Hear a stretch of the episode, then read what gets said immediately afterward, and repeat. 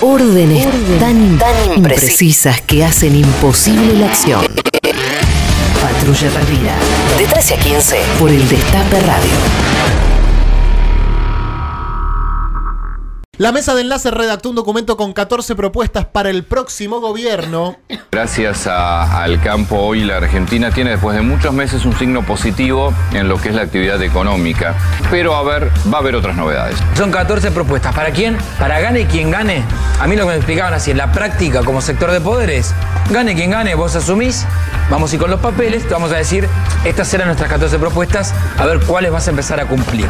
tiene que ver desde la obra pública hasta el tratamiento impositivo y que pasa sobre todo por el tema retenciones. Lo demás que ya lo conocemos, pero la fórmula Fernández Fernández, ¿qué posición tiene Bueno. frente a las retenciones? Porque es un gobierno propenso a retenciones. Yo este creo que lo, que están diciendo es, bueno, primero asumimos. Cuando veamos los números, Eh. nos sentamos a hablar a ver qué hacemos con la retención. Bueno, gobierno propenso a las retenciones, Sí, convengamos que estamos perdiendo cientos de miles de millones este, al quitar las retenciones y eso también aumenta el déficit, ¿no? Así Totalmente. que, Yo creo que igual eh, hasta coincido con el Gal que lo decía, hasta octubre. Sí, sí. Nada, retenciones, nada, olvídate. Sí, Ni te calenté. Ni te calenté, deja, deja lo que puedas. Déjame lo que puedas. Antes de exportar, fíjate, no sé qué tenés ahí a mano. Además que ahora que les dejan liquidar recién a los 5 años, Por o sea, seguir, querés 10, dale, pues, Tranquilo. dale, dale, Lo que ustedes quieran, compañeros. La verdad, no vamos a andar. Ya aprendimos. Aprendimos, las retenciones no se tocan. Le vamos a expropiar las tierras ahora. Ah, rico.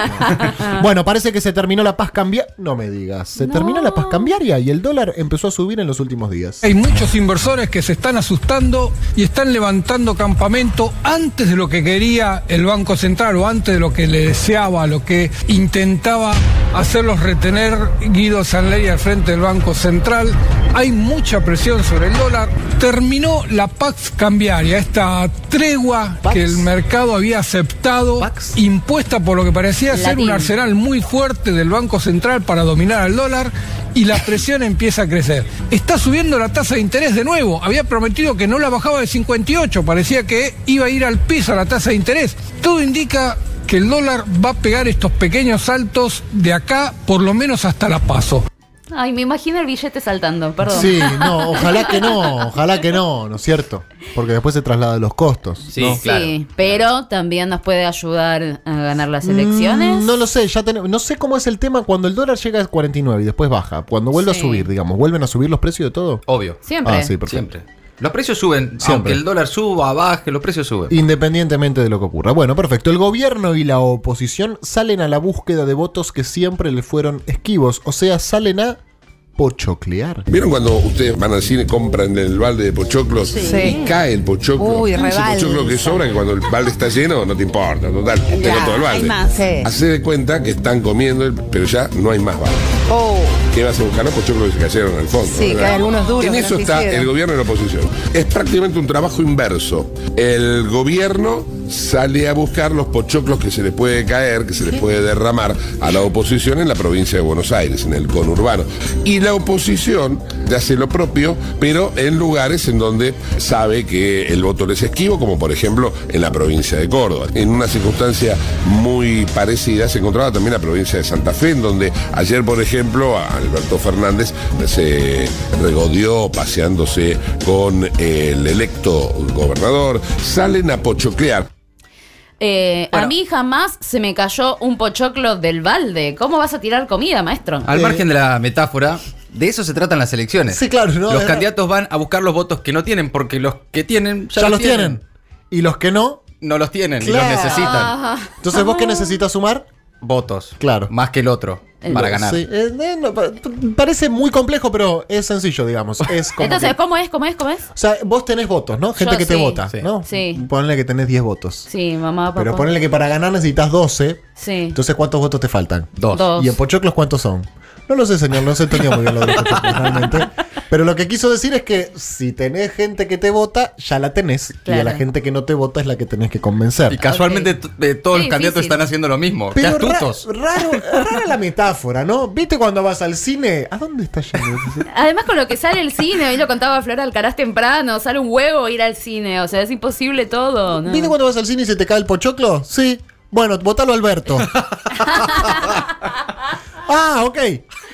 Dale, bueno, era lo que necesitaba, era justo eso. Che, escuchame, hay que votar a Alberto por lo del pochoclo.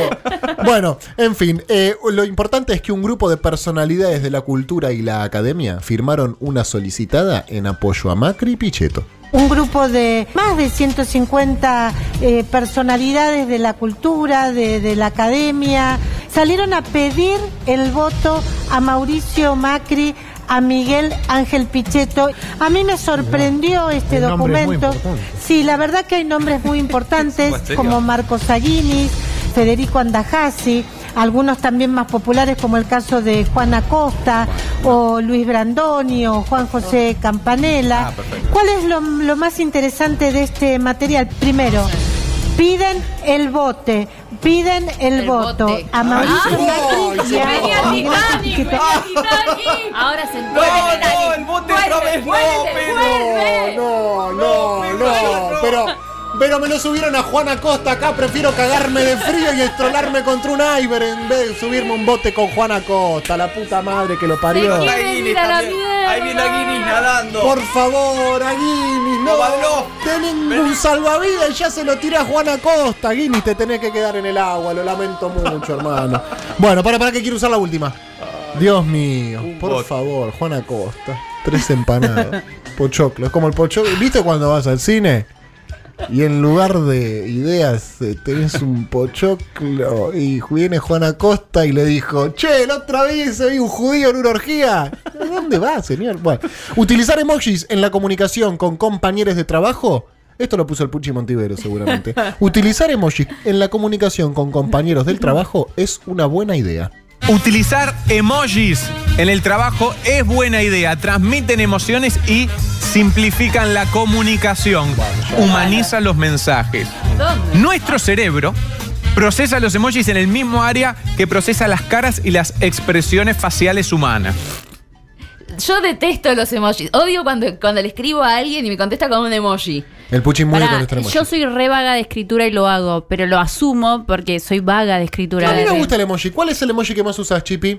Ah, miremos No, en este momento. beso corazón, tipo, chao, corta, eh, acá se corta la Ah, comunicación. beso corazón. Miremos en este momento a ver cuál, cuál fue nuestro último emoji Beso utilizado. corazón. Deditos en B, ¿usás deditos en B? Uso deditos en B Uso deditos en B bastante. sí. Yo te- Uso el que tiene la mitad de la cara azul y que se agarra la, la cosa así. Sí, Que claro. parece el grito de Munch, ese, ese Sí. emoji.